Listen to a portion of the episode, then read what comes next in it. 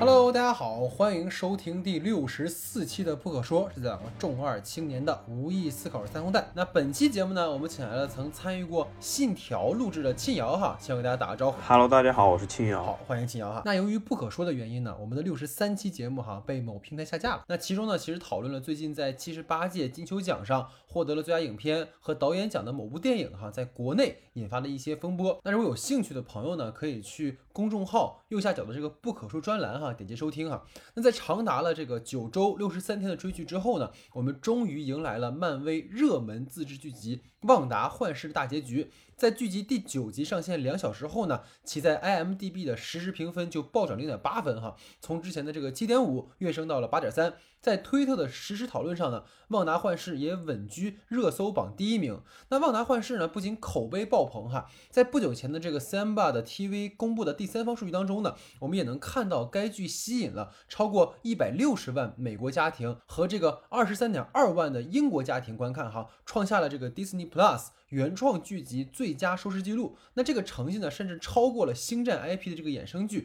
曼达洛人》的成绩哈。那作为这个漫威第四阶段的第一一部影视作品，《旺达幻视》呢，本来是要作为第二梯队播出的。原定的第四阶段的开篇作呢，其实是漫威的单体英雄电影《黑寡妇》，但由于受到这个新冠疫情的影响呢，这个影院迟迟未能复工，且观众们呢在如今疫情之下也不敢去电影院看电影哈，所以漫威方面呢，其实不希望将本打算投放到影院的《黑寡妇》转为流媒体播放，但又必须加快推出第四阶段的内容。所以就选择了从这个剧集开始漫威第四阶段的计划。那原定呢，这个《旺达幻视》其实是安排在《猎鹰与冬兵》剧集之后去播出哈，但由于也是同样受到这个疫情的影响，《猎鹰》和《冬兵》的这个制作进度哈延后了，所以这个《旺达幻视》就临危受命，扛起了漫威宇宙第四阶段的大旗。那从结果来看呢，无论从口碑、收视还是影响力哈，漫威这一次又赌对了。那今天呢，就让我们来好好聊聊这部《旺达幻视》。那首先呢，还是先来介绍一下《旺达幻视》的基本信息。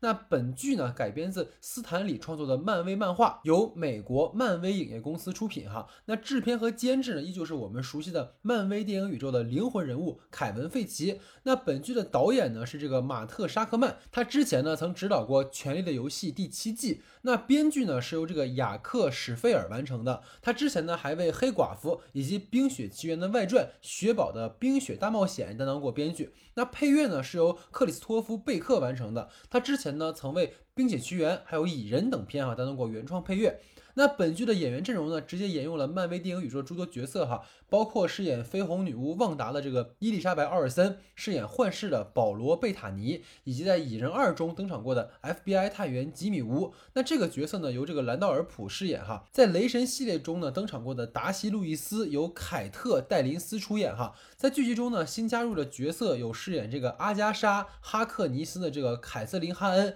她之前呢曾出演过《革命之路》和《白日梦想家》等片。那值得一提的是呢，这个凯瑟琳之前还为索尼制作的动画电影《蜘蛛侠：平行宇宙》当中的反派角色章鱼博士担当过配音。那饰演光谱莫妮卡·兰博的呢是这个泰柔娜·派利斯，她之前呢出演过由斯派克·李执导的《芝拉克》哈。那虽然呢这个泰柔娜本人只是第一次出演漫威电影哈，但是其角色呢其实莫妮卡在《惊奇队长》中就有登场过。当时的莫妮卡还是孩子哈，见证了母亲玛利亚·兰博和惊奇队长之间的友谊。那剧中呢，饰演天剑局代理局长海沃德的是乔什斯坦伯，他之前呢曾出演过这个《美女上错身》《胡佛》等作品哈。那饰演旺达和幻视儿子的这个巫术和极速哈，是这个朱利安·希韦德和杰特·克莱恩。根据这个大结局结尾的彩蛋哈，二人极有可能出现在《奇异博士二》当中，大家可以期待一下。另外值得一提的呢是这个饰演快银哈皮特罗的这个伊万·彼得斯，从大结局啊，我们知道他其实并不是真快银哈，而是西井镇的一位酷似快银的好邻居。那关于这个话题呢，我们也会在后面的讨论中具体说哈。那这个伊万·彼得斯呢，其实在福斯版本的 X 战警当中就饰演的就是万磁王的儿子快银哈。那旺达幻视的这个故事呢，设定在复联四结束后不久，那无法接受幻视之死的这个旺达呢，用魔法笼罩了西井镇，将所有的居民变成了自己的木偶，并创造了一个只属于西井镇的幻视。二人在这里过上了幸福的生活，但这个好景不长啊，由于这个天剑局和各方势力的这个介入，旺达的幻梦开始走向崩溃。那节目开始之前呢，惯例还是希望大家能多多关注我们的微信公众账号 S D 的光影不污。那下周呢，漫威的老对手 D C 的大招哈，就是扎克施耐德的导剪版《正义联盟》即将上线 HBO 流媒体平台。那我们呢也会在第一时间做节目讨论分析。那公众号的具体名称和二维码，请看节目下方的简介。那还希望呢，在公众号收听我们节目的朋友，可以点击一下页中和文尾的广告，支持一下我们的工作。好，谢谢大家的关注和支持。那下面进入到我们正式的讨论环节。好，那下面进入到我们这个话题讨论时间啊。那我们今天的话题讨论呢，主要是一个我抛话题哈，我们俩一起讨论这样一个模式哈。因为大家我发现，其实我们所有人提的话题，好像大家都有很多相似的地方啊，所以我就把它分为剧集内和剧集外两个部分来讨论哈。那首先呢，我们来讨论一下这个剧集内的问题哈。其实第一个核心，因为旺达幻视嘛，顾名思义，它其实是衍生把这个电影当中的旺达和幻视这两个角色哈做了一个延展，所以我们主要想来先讨论一下万达这个角色哈，就是关于。旺达角色这个塑造的问题哈，基于说，在我看来，其实它有点反英雄的设定，但在这个反英雄设定当中呢，它并没有把它贯彻的很极致，尤其是在这个影片的后半段哈，就整个故事中，这个旺达依旧是传统超英雄那种向善的塑造方式，甚至是在最后一集哈有强行洗白的这种嫌疑哈，所以也蛮好奇金瑶你是如何看待对于旺达以及剧集中登场的其他角色的这种塑造问题？对，就是我觉得其实从一开始，嗯。就是从这个片子立项开始，然后到前前期的一些预告啊，大家其实都是期待旺达是一个黑化的角色，因为对，因为因为旺达这个角色，他就是在漫画里面就是猩红女巫，她本来就是一个嗯一个带一点黑暗色彩的一个人物吧，然后在电影里面现在其实已经给他之前也给他铺了他的一些。呃，前前就是前面的经历，就是她失去双亲啊，然后弟弟也死，其实，然后现在男朋友也死了，是一个很孤独的人，所以所以其实是一个很容易走向黑化的一个人物状态吧。然后其实从前几集来看，他其实就是在走一个，呃，他他控制了这镇上所有人啊，就已经把所有的矛头其实都指向他了，但是一定要在最后的时候啊，又弄出来一个那个 Agnes，一一一定要一定要做一个反派。然后这个反派来的也很莫名其妙吧，就是啊，虽然还好是这个，就是漫威宇宙，它前面已经铺垫过，就说啊，我们这是有魔法的，有什么？因为有奇异博士什么的，啊，有这样一个黑女巫啊，还有一个红女巫，但是他来的也就是太奇怪了，他他他之前在这个里面，嗯，就如果他的能力有这么大的话，他有必要在这里面潜伏这么久吗？这是一个反正一些逻辑上的问题啊，然后就是。他们他们最后对对对对对对，他们确实上来就吐槽，然后到最后就就是嗯，就是他们在最后的时候一定要是一个二元对立的状态吧，就是啊，一定要有一个好人，一定要有一个坏人这样的。然后那个最后的时候，就全镇子的人啊，也好像就是就是那个状态，就就从从他那个精神控制当中释放出来之后，好像也没有太恨他的那种状态吧，然后。呃，旺达对对对对，他他对此就是，嗯，也也没有太那，也没有太愧疚吧，就也只是走掉了什么的，就是然后人类啊也没有对他太惩罚，就是我觉得这种事件啊，就控制了一整个镇子的事件，那绝对是要把复仇者联盟全部请过来，对对对，跟他好好谈一谈啊什么的，但是这这可能也是限于剧集的呃成本问题吧，然后所以嗯，就是只能这样简单的塑造了，我觉得是这样，嗯。其实你刚才说这个，可能后面我们会聊到，就是因为它这个剧集其实直接跟电影宇宙是关联起来的。但是其实前面为什么有人猜测奇异博士会登场，或者是万磁王会登场，就是因为这么大的事儿，就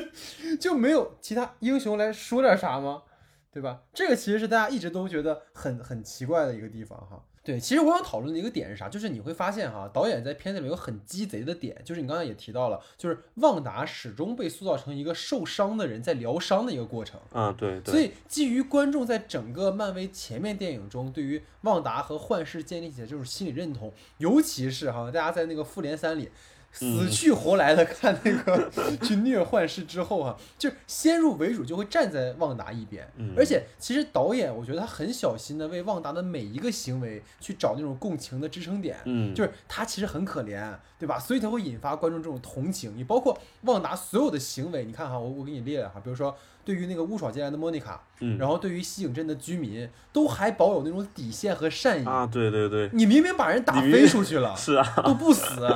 然后西影镇那么多人，就是就是他并没有因为自己的私心而伤害到其他人，这个其实特别理想主义，就是你既满足私欲又不伤害到其他人。所以，但实际上你会发现，这个人设是经不起细琢磨的。就是，就算你旺达再有苦衷，他实际上还是囚禁了所有镇上的人。对呀，他不仅限制这些人的自由，还给他们洗脑了。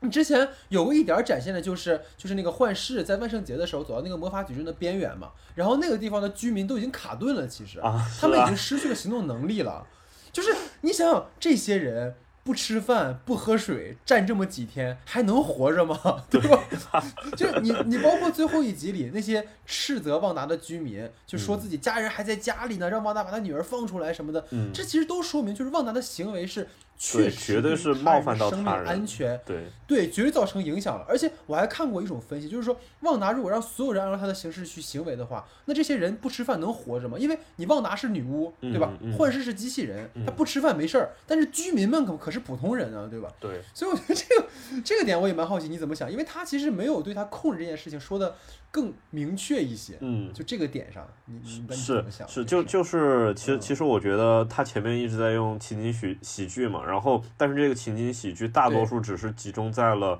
旺达跟幻视两个人之间嘛，其实对对，其实对整个小镇的戏，我印象中就只有一场他们在那个外面嗯搞演出，然后大家对魔法演出大家一起看嘛，其实根本没有呃用用太多的镜头去呃描写就是镇子里面其他人被控制的那种。嗯，状态吧，就是他们可能就我我我认为被控制之后，可能是一种比较机械的状态吧，就大家不管是工作、生活什么的，就是会一直重复、一直重复这种，呃，机械的工作什么，但是这种描写比较少吧。嗯，唯一想到的好像再就是那个幻视工作的那个地方的那那那几个，呃，那几个程程序员。是吗？他们一直在对对对对对对对对，我觉得这这也就是他这个笔墨是特别少的，因为其实这个如果真正切入进去的话，去多描绘一下这个小镇里面的嗯其他被控制的人可能会嗯更好一点，然后同时这也加强了嗯就是。嗯，旺达对大家这个控制其实是是一种，嗯，很自私的一种行为吧。这样到最后，呃，其实是对他的一种黑化啊。但是可能就是也要避免这种黑化，然后就省去了这些描写。对，对，其实包括在美队三里也是嘛。你一开始上来的时候，其实旺达已经因为他的这种本来想帮助人，对对对，但结果他是魔法失控了。嗯。所以你导致了这样的一个问题，其实这个是一个很好的点，我觉得如果他要是能把这个点去贯彻下去，嗯，对对对。所以其实我觉得这显然是一个什么，你知道吗？就是我觉得它完全是碍于一个迪士尼的分级要求，你知道吗？就是没错，本剧有很多的这种限制，否则我觉得他肯定会做得更加暗黑。嗯，就是现在明显就是你要把旺达的人设维持住，就是他始终是一个无辜的被迫害的可怜人。所以，为了能够起到一个对比效果，刚才你也提到非常好，就是剧中出现了阿加莎这个纯粹恶的。嗯，贪恋魔法的女巫，以及在最后一集就是那个直接射杀孩子的那个海沃德，嗯，这其实就减轻了那个旺达身上的一个罪。对，就你看嘛，这里有比旺达更邪恶的女巫，还有更加不珍惜百姓的坏领导，还有人类，哇，这邪恶的人类，就没有人会再去关注旺达做的坏事儿了。嗯，但是其实海沃德有一个点，我觉得当时他没有展开，其实那个点我觉得挺有意思的，就是。你还记得海沃德当时说嘛？说那个莫妮卡问他说：“你怎么可以这么干？”他说：“你根本就不知道你你消失这几年发生了什么。”嗯嗯，就是我觉得他那个点是可以展开的，就是那些被留在这个世界上的人，他们为什么会对待这种比如说恶性事件，他们会变得这么极端？就是因为他们见证过那么无力的事情的发生。对我无法改变任何事情，我的家人可能就瞬间消失了。那我我该怎么办呢？对吧？就是这个，那有一个瞬间，我觉得他是在往那个方向做，但是往后就歘又变成一个坏人了，是吧？就是我觉得他就没有把他的人物弧光给展开，你知道吗？那个就其实真的很可惜。包括就最后一集的时候，有一个细节，就是旺达他如果打开那个六边形的那个矩阵的话，嗯，平民就能获救，嗯，但是他最爱的家人就会消陨。对，其实那如果你把矩阵封锁的话，就是家人会一直陪着他，但是平民会一直被囚禁，失去自由。其实这个抉择。我觉得应该是，应该是贯穿在全剧当中，对于旺达他本身的一个挣扎。对，但是遗憾的就是，你看全剧就是对他直到最后他才交代这件事情，尤就尤其是全剧直到最后，旺达才在就是阿加莎的刺激之下开始思考这个问题。整个前半段的故事，他完全就是想当然的觉得，哎，你看我能照顾好所有人啊，对不对？嗯。那如果说就这样的一个情况的话，其实他的行为特别像什么，你知道吗？就特别像《美队三》里面。就是旺达被斯塔克囚禁在自己家里是一样的。啊，是的，是的。我限制你的自由，对对吧？我给你吃，给你喝，我我让你有人照顾你，但是我就不让你自由。那他对这件事情，他本身也是不能理解、不能接受的。他还跟幻视还还有有种冲冲突。然后到这边也对啊，在这里 面你又成为了这样一个人，而且他对这个事情没有任何的反应。我觉得这个其实是一个让我，嗯，不是很能那个，尤其是在你看旺达那个回忆的那个集，他施法之后。就是他，你说他在那个不是说，呃，到了那个西井镇之后，然后那块空地，他施法之后，直接就接到第一集的剧情了吗？不是，就那个幻视出来之后，直接就接到第一集的剧情了。那他没有觉得他自己做的不对吗？或者是他做的行为，他会不会有什么思考对这件事情呢？其实这个就我觉得他没有去把旺达这个角色往更深的地方去做。然后导演其实一直在维持他那种所谓英雄的积极的那种价值。所以这个其实是是的，我感觉他这个剧集里对于旺达的塑造，他会有一些呃。不太好的地方，尤其是其实最好的处理，就刚才我们聊，就是把旺达他一开始就意识到了他的魔法会失控，嗯，然后呢，这个结界呢是坚持不了多久的，因为旺达的魔法是不稳定的，他需要通过比如说虚构的这个场景和重生的幻视去疗愈自己的伤，但是你会发现这个前几集的这个情景喜剧里面，主人公他完全处在一个逃避的状态。当然了，你可以理解为就是我相信喜欢这个剧集的人会觉得说，哎，那你当然了，旺达都无法接受幻视的死，对不对？但是你想一想哈，就是如果没有天剑局的介入，旺达就会一直处在这种安逸的状况下，所以整个后半段的旺达的行为，他其实一直是被动的，你发现了吗？就是被天剑局闯入，然后不得不直面现实，被阿加莎设计。所以只能用魔法和他对决，然后被幻视发现一切不对劲儿，所以不得不阻止一切变得更坏。所以你知道我们在呈现那个英雄旅程的时候，我们说主人公他一定要是主动去改变自己的处境。但是因为我们的主人公一直是被动的，所以到了大结局的时候，当那个旺达把矩阵撤掉，虽然说观众可能会觉得，哎呀，他孩子没了，然后这个老公又又又死，第三次死了，对吧？但是你旺达在整个这个旅程当中，除了获得了绯红女巫这个称号，在情感旅程上其实完全没有进展，他只是又回到了原点而已。就是当然了，你可能说这可能有点虚无主义的意思，对吧？行动一切之后又没有什么意义，但是。我觉得缺少了主人公主动而为之的一个行为啊，所以我关于这个话题也蛮好奇，你是怎么看的？嗯，我我也觉得吧，就是他一直是缺少一个，嗯，尤其是前几集，他其实真的就是一个很被动状态，嗯，然后他前几集其实做了很多情景喜剧，然后他就是呃一直呈现他们嗯恩爱的状态吧，我觉得这个。他其实有点去照顾粉丝，然后他把所有的那些呃外部矛盾全部都都给模糊化了，然后到后面再呈现出来的时候，其实他那个嗯虽然剧集的节奏可能跟电影会不一样，但是他明显还是在一个很后期很后期的一个状态了。所以嗯，当我们就是真正意识到这个他这个外部矛盾的，就是他对其他人这个控制这个事情的危险的时候，呃，其实已经已经是很晚了，我觉得嗯。其实就是我们总说嘛，就比如说为什么喜欢漫威电影嘛，其实就是因为在漫威电影里面，他会去，他不会去回避这个所谓人性的缺陷这个问题。就大家为什么都喜欢 Stark，就是因为他的这种一开始的颓废啊，玩世不恭啊，然后到后面去对他从一开始，他从一开始就是那个状态。对，其实他会有一个明显的变化。这个人，包括他在复联二里面，本来他想做一件好事儿。但是结果他把奥创搞出来了，然后又搞的就是世界大乱，然后甚至到了美队三，有一个那个黑人的那个女性妈妈嘛，过来跟他说，你知不知道你害死了我的儿子？所以就是这一切都能够让这个角色他的这个所谓本来想做的事情又受到了一些质疑之后，他会开始怀疑自己，他可能会直面自己的那些负面的情绪。但这一步里你会发现，其实好像整个 万达，就他一直被放在一个，哎呀他好可怜，所有人看着，哎呀他好可怜，万达好不容易，但是。他并没有真正去主动为他的行为去做出一个改变。我觉得他所有的这种危机都是来自于外部的，他的内部其实始终是处在一个自我麻醉。当然你说，啊，那可能我我相信肯定会有人去说，那当然了，他失去了家人的那么痛苦，他肯定会自我麻醉啊。但是这个人的这个情感太单向度了，他明明知道这一切都是虚构的东西，那么他在表面的这个情景喜剧之下，他会不会有一些他不坚定的时刻？他现在这个情绪太稳了。对对对。你知道吗？就我觉得这个是，其实前面就应该多展示一点那种不稳定的那种状态。你比起去给什么天剑局偶尔入侵一下，这收音机啊，或者是来了一个养蜂人，你不如给他自己的那个点，对，那个飞机，你不如给他自己多一点那个点。你包括你看，呃，当然了，我们往回找补一点啊，就是从整个剧集角度来说，我们俩好像一直在喷他，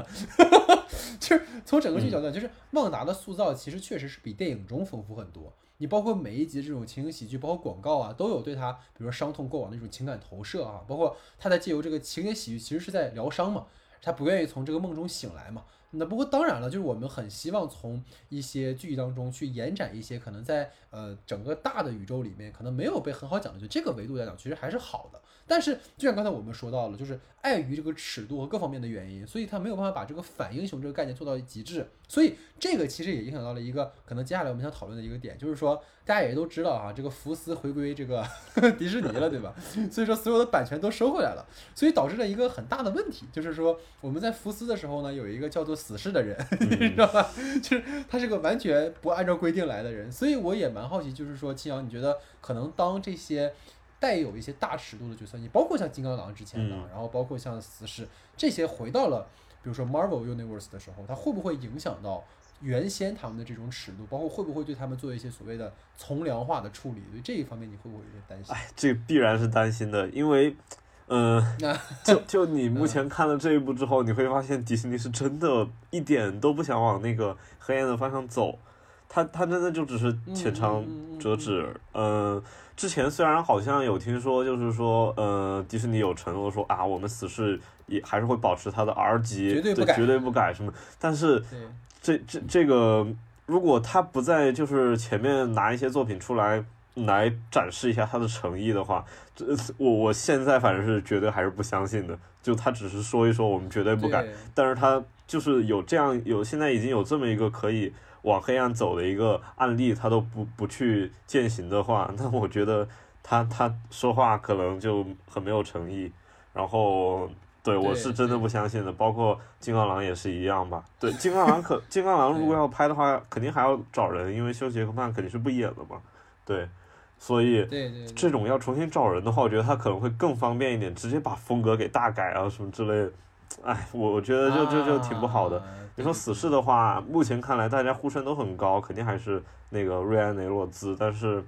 呃，但是就就不知道这个 R 级还能保持多少多少成分了。对，这样。对，其实确实是你，你比如说像这个，当时大家对《金刚狼三》会那么的这个震惊，就是因为他把整个金刚狼那个系列做成了那种西部废土，然后 R 级，哇，那种那种状态，就是整个让大家确实很惊艳。但是。怎么样能够对那个那个才叫类型杂糅啊！那个真的是太精彩了，而且就后来不还出了黑白版本嘛？你就看完之后就发现它更加风格化。是是是，对。其实我觉得还有一个点啊，就是因为这两年有一个超英的一个剧叫《黑袍纠察队》嘛。特别特别的火嘛，那个剧，他就是完全去 去揭露一个超英的一个背面，就是他有一集一个女英雄来这个英雄的这个，比如说类正义联盟基地，然后去去面试，结果马上还有一种什么职场职场潜规则什么，那你得给他怎么怎么地，你才能怎么怎么地，是吧？就是他，你想现在他们在超英这种剧集尝试里已经能够做到这一面，当然说迪士尼是不可能的，但我就说有没有可能是人家既然都能往这方面探索，那你能不能稍微打破一点？既有的这种，你想从零八年钢铁侠到今年已经是十三年了，对吧？所以你在这样的一个情况下，如果观众再去重复看你之前这种东西，就算你推出新角色、新人物，但如果你没有办法，其实你往前倒哈，就大家为什么会喜欢你？比如说像可能雷神三啊，或者是说像这个新那个银河护卫队，就雷神三跟前两部完全不一样了，但很多人喜欢觉得，哎，这个雷神不太一样。他不是那种过去那个沙翁式的那种悲剧性的人物，反而变成了一个哎有点有点耍混那个耍宝这种角色，就是大家其实希望看到这种反差。但是如果说你为了所谓维稳吧，你去做一个就保守的做法，你就比如说，我们可以稍微演点说星战。对吧？就是一个典型的被被迪士尼本家玩垮的一个项目。就是其实你到星战八的时候，我不不知道，就是秦瑶你怎么想？就是这个东西其实那个争议很大啊。就是我个人是非常喜欢星战八的，就我甚至觉得星战八把整个星战系列推到了另一个。另一个更好的方向去延展，就是不再是属于我们说可能天行者一家的故事了，它不再是一个家族的史诗，对对对，它变成了可能我们所有人都可能成为英雄，我们所有普通人都可能成，包括曼达洛人都在做这种尝试。但是星战九真的是，我当时印象特别深，我跟我的朋友去看星战九路上，哎，你你觉得星战九会怎么样？你看星战八那个剧情和延续下来，哇哇哇这，结果一看，我就这，对啊，就这我。他就太太撕裂了，实在是他既想往七靠拢，然后呃，又又还延续着八的一点点东西，就是他在中间很撕裂。就是你看，你第一第八集把把他妈的卢克写死了是吧？你说怎么？对，所以这个东西其实就是我觉得迪士尼在之后的创作当中，他需要去明确他的一个方针。如果 Marvel 照着这个照星战那个路数走的话，其实也走不长。我觉得这个可能还是之后要考虑到的一个问题啊，所以大概这个话题是到这样的一个程度。那我们还是回到这个剧集本身的一个讨论哈，就是其实大家在看整个这个旺达幻视的时候，有一个对于彩蛋解读的一个热情，你就会发现其实大家每一集看完之后说，哎呦好牛逼啊！我说，哎为什么？哎你看那个谁阿加莎是那个那个女巫啊，然后快银什么什么，就是你会发现就是可能大家。对这个剧集的讨论更多是放在了一个哎彩蛋而惊喜的一些呃细节哈，什么细思极恐的什么二十个细节，大家都看。所以我们就是说，对于彩蛋的这种解读热情和这个剧集本身的关联性，其实想讨论这样一个话题，就是很多人说关于这个故事看不懂，然后对于整个剧集的讨论，其实集中在一些对于背景知识的不清楚，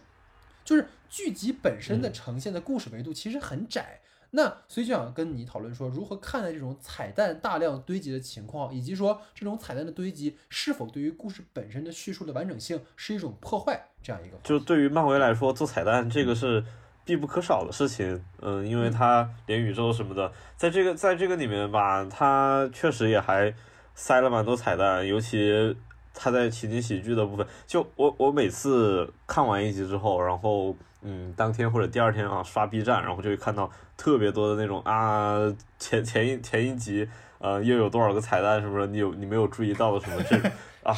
就就是它有很多，嗯，其实也是有有一部分是在跟漫画在做联系，呃，你比如说那个呃，有一集也是情景喜剧里面吧，让那个旺达回归了呃那个漫画里面的那个形象啊，什么这些，对对对对对。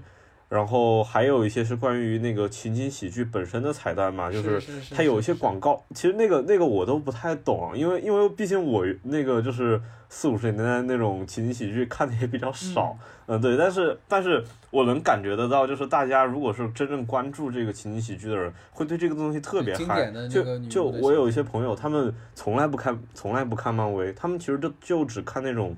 嗯，经典时期的好莱坞吧，就是呃，经典时期、黄金时期好莱坞。但是他们突然一下对这个片、对这个剧集会特别特别感兴趣，就是因为前几集啊的那种风格，他们觉得哇，一下一下能能在就是现在这个时代能拍出那个状，当时那个状态，而且还真的那个味儿还蛮蛮正的，所以他们就是有很多人突然一下会对这个，嗯，这个前面的那些那那那一部分会特别感兴趣吧。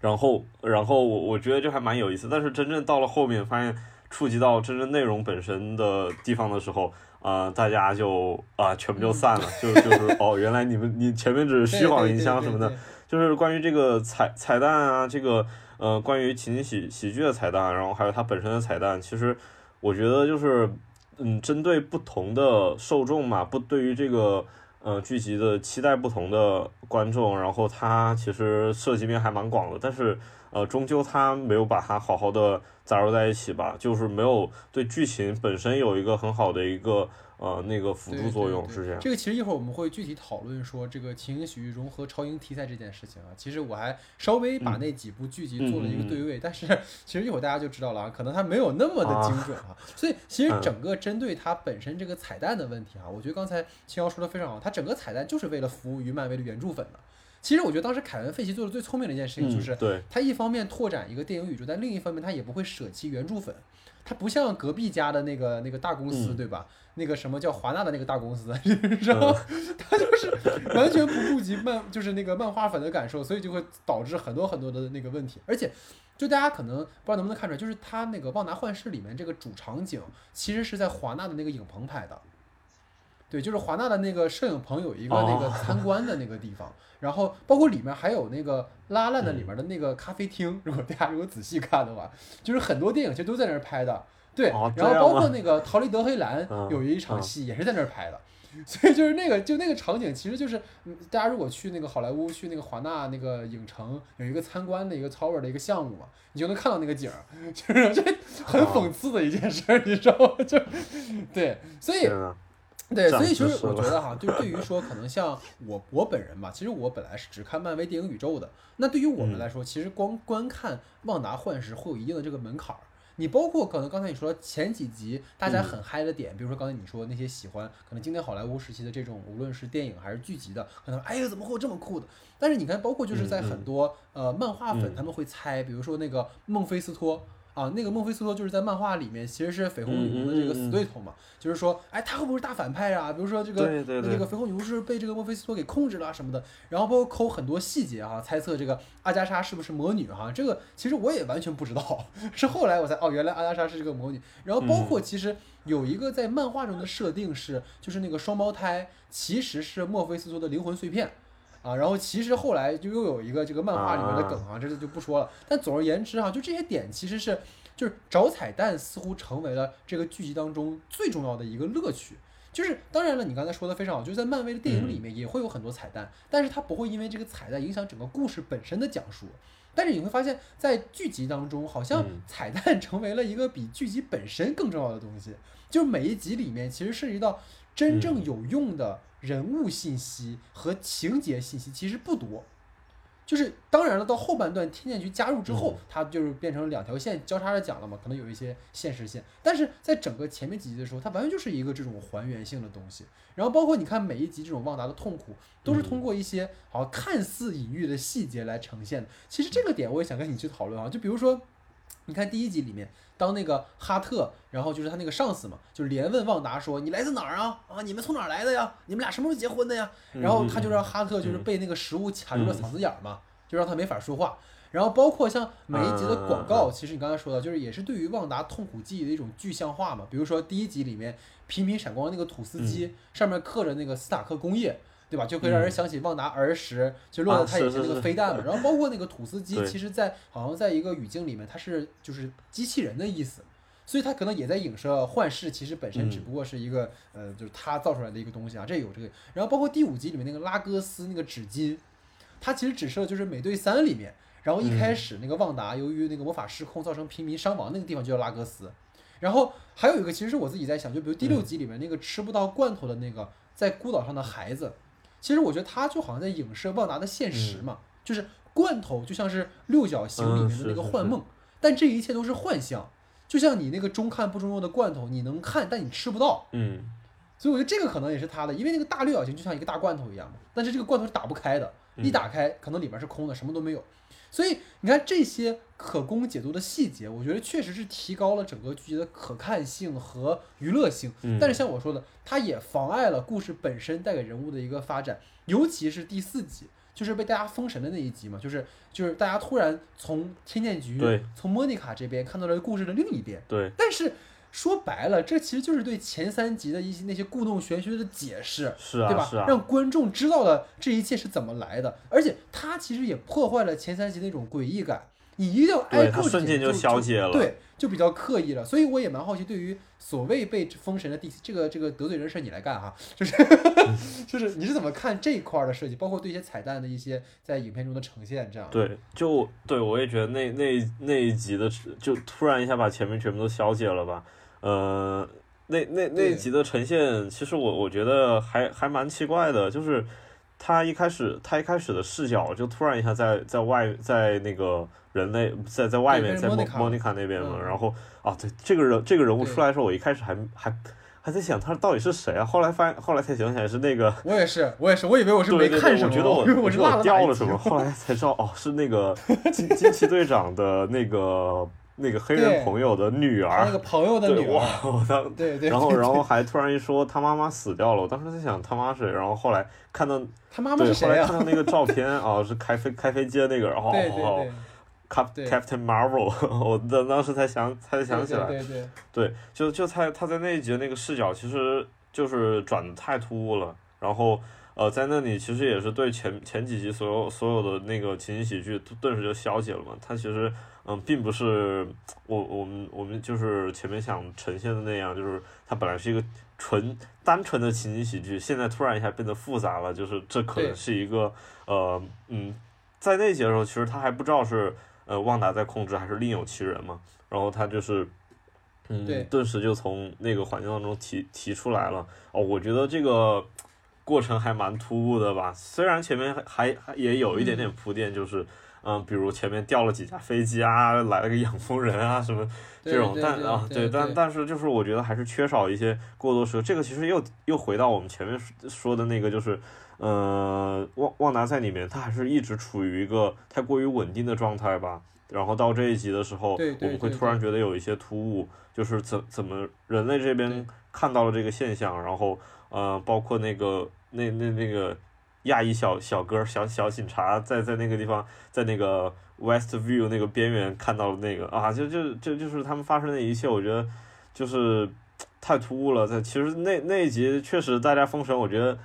唯一我觉得可以解释的就是说，大家现在终于看到了。非情景喜剧的部分，因因为我觉得，嗯，如果对于一个漫威粉丝来说的话，其实前几集他们唯一能 get 到的点就是磕糖，对吧？对其实前前几集，如果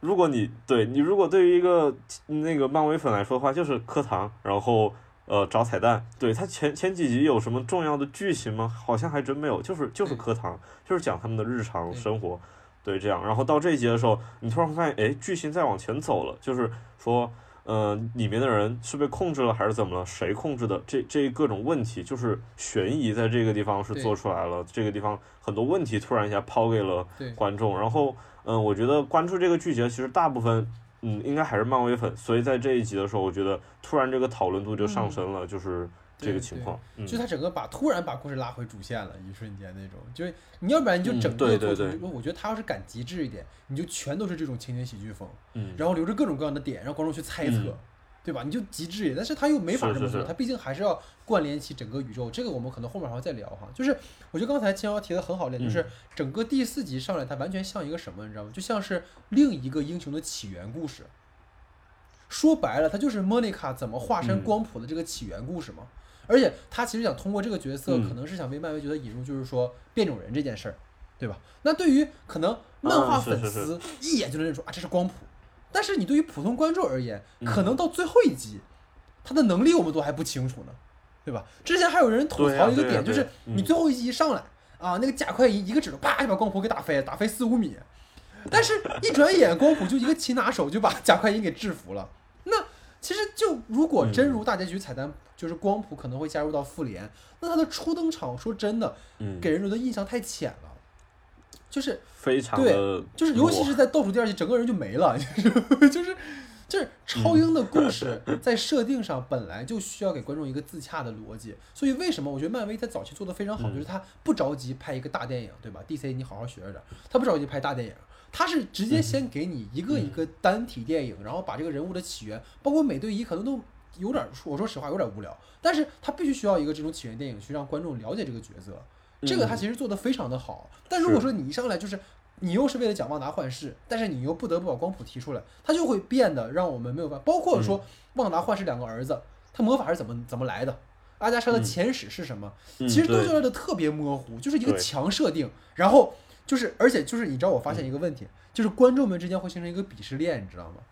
就是哎这你都不知道，嗯那其实是那谁嘛，对吧？就是但是基于剧啊集本身而言是需要反思的事情，就是。观众们在看这个剧集的时候，不是通过剧集本身得到的线索，而是你要通过去翻阅过去的漫画者啊，原来阿加莎她以前的设定是什么？而且其实阿加莎在原来的设定里面，她其实是呃女巫的师傅嘛，等于说导师类的那种角色。但这里面嗯其实、对对导师这里面又变嗯成了一个就是对手，然后甚至就变成一个工具人。当然，其实好像听说后来在那个就是原漫画里面，其实阿加莎也是个工具人，因为阿加莎好像是被女巫给干死了，就是说，对，嗯所以这个其实我觉得是值得去思考的一个点。所以换句话来说，旺达幻视的野心其实也很大，他引入了这么多的角色，然后引入这么多超自然设定，但是他没有足够的篇幅去展开每个故事，尤其是前六集，他为了延续这个情景喜剧的设定以及一些铺垫，他对于很多这种台词啊，很多细节其实都是通过就是很就是很硬的给观众的。其实耽误了更多观众对于整个世界观的搭建，包括对于整个角色共情啊，这个是我觉得其实很可惜的一点。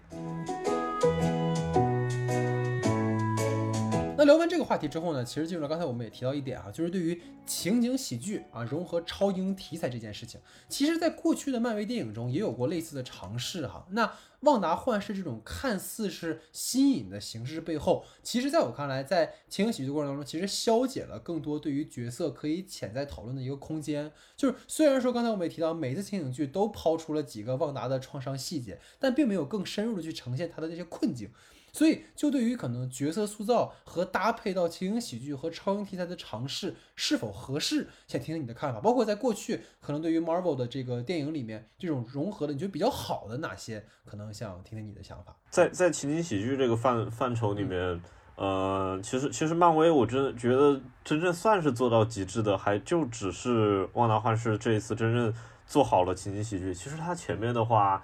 哦，我我我我好像印象中。也没有太多有有涉及情景喜剧这方面的吧，就就但是他这一次，因因为我觉得情景喜剧它不只不单只是嗯，就是日常生活啊，这这个只是内容上的东西，其实它还需要一种形式上的辅佐。就比如你看，呃，旺达旺达幻视，他他刚一开始的时候，呃，包括他的那个摄影机的机位全就全部都是。呃，有一点把那个家庭当做舞台，就就你你其实能很很明显的感觉到那是一个棚拍，嗯，对，就就是对对对就太明显了。就是我觉得情景喜剧它就是要一种棚拍的感觉，就是要让大家感觉这个就是棚拍，嗯，就是它带着一点点那种假的感觉，但是嗯，他们演他们演的那个状态什么各各方面都是都是挺真的。我觉得这个形式和内容真正做到。就是达到情景喜剧的标准的话，旺达旺达幻视还是做到了，